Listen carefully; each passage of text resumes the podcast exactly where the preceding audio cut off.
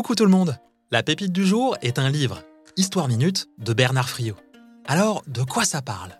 Eh bien, d'un tas de choses. Car Histoire Minute est un recueil d'histoires très, mais alors très très courtes. Elles font deux pages, pas plus. Elles commencent toutes par une liste d'ingrédients avant d'offrir une histoire aussi succulente qu'étonnante. Laissez-moi vous dire pourquoi vous allez adorer. Ce livre, c'est un peu comme une boîte de chocolat. Commencez par celle qui vous attire le plus et dévorez les autres dans l'ordre que vous voulez. Les listes d'ingrédients sont vraiment géniales parce qu'elles vont activer votre curiosité. Vous vous demanderez à chaque fois quelle histoire on pourrait bien inventer avec. Et celle imaginée par Bernard Friot vous surprendra toujours. Ce que je trouve vraiment formidable avec les histoires minutes, c'est qu'en 15 histoires à peine, on passe par tous les styles et toutes les émotions. Il y en a vraiment pour tous les goûts.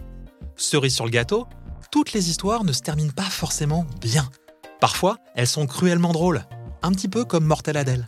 Mais ce qui rend ces histoires minutes vraiment magiques, c'est qu'elles vous transforment en inventeur et en inventrice d'histoires. Et oui, bien souvent, après en avoir lu une, vous vous direz Hum, c'était quand même pas mal, mais moi en fait, j'aurais imaginé autre chose. Un petit mot pour les parents.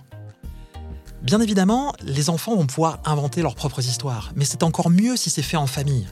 Vous pourrez même vous lancer dans la création de listes d'ingrédients et vous les passer pour que chaque membre puisse inventer la sienne et les partager.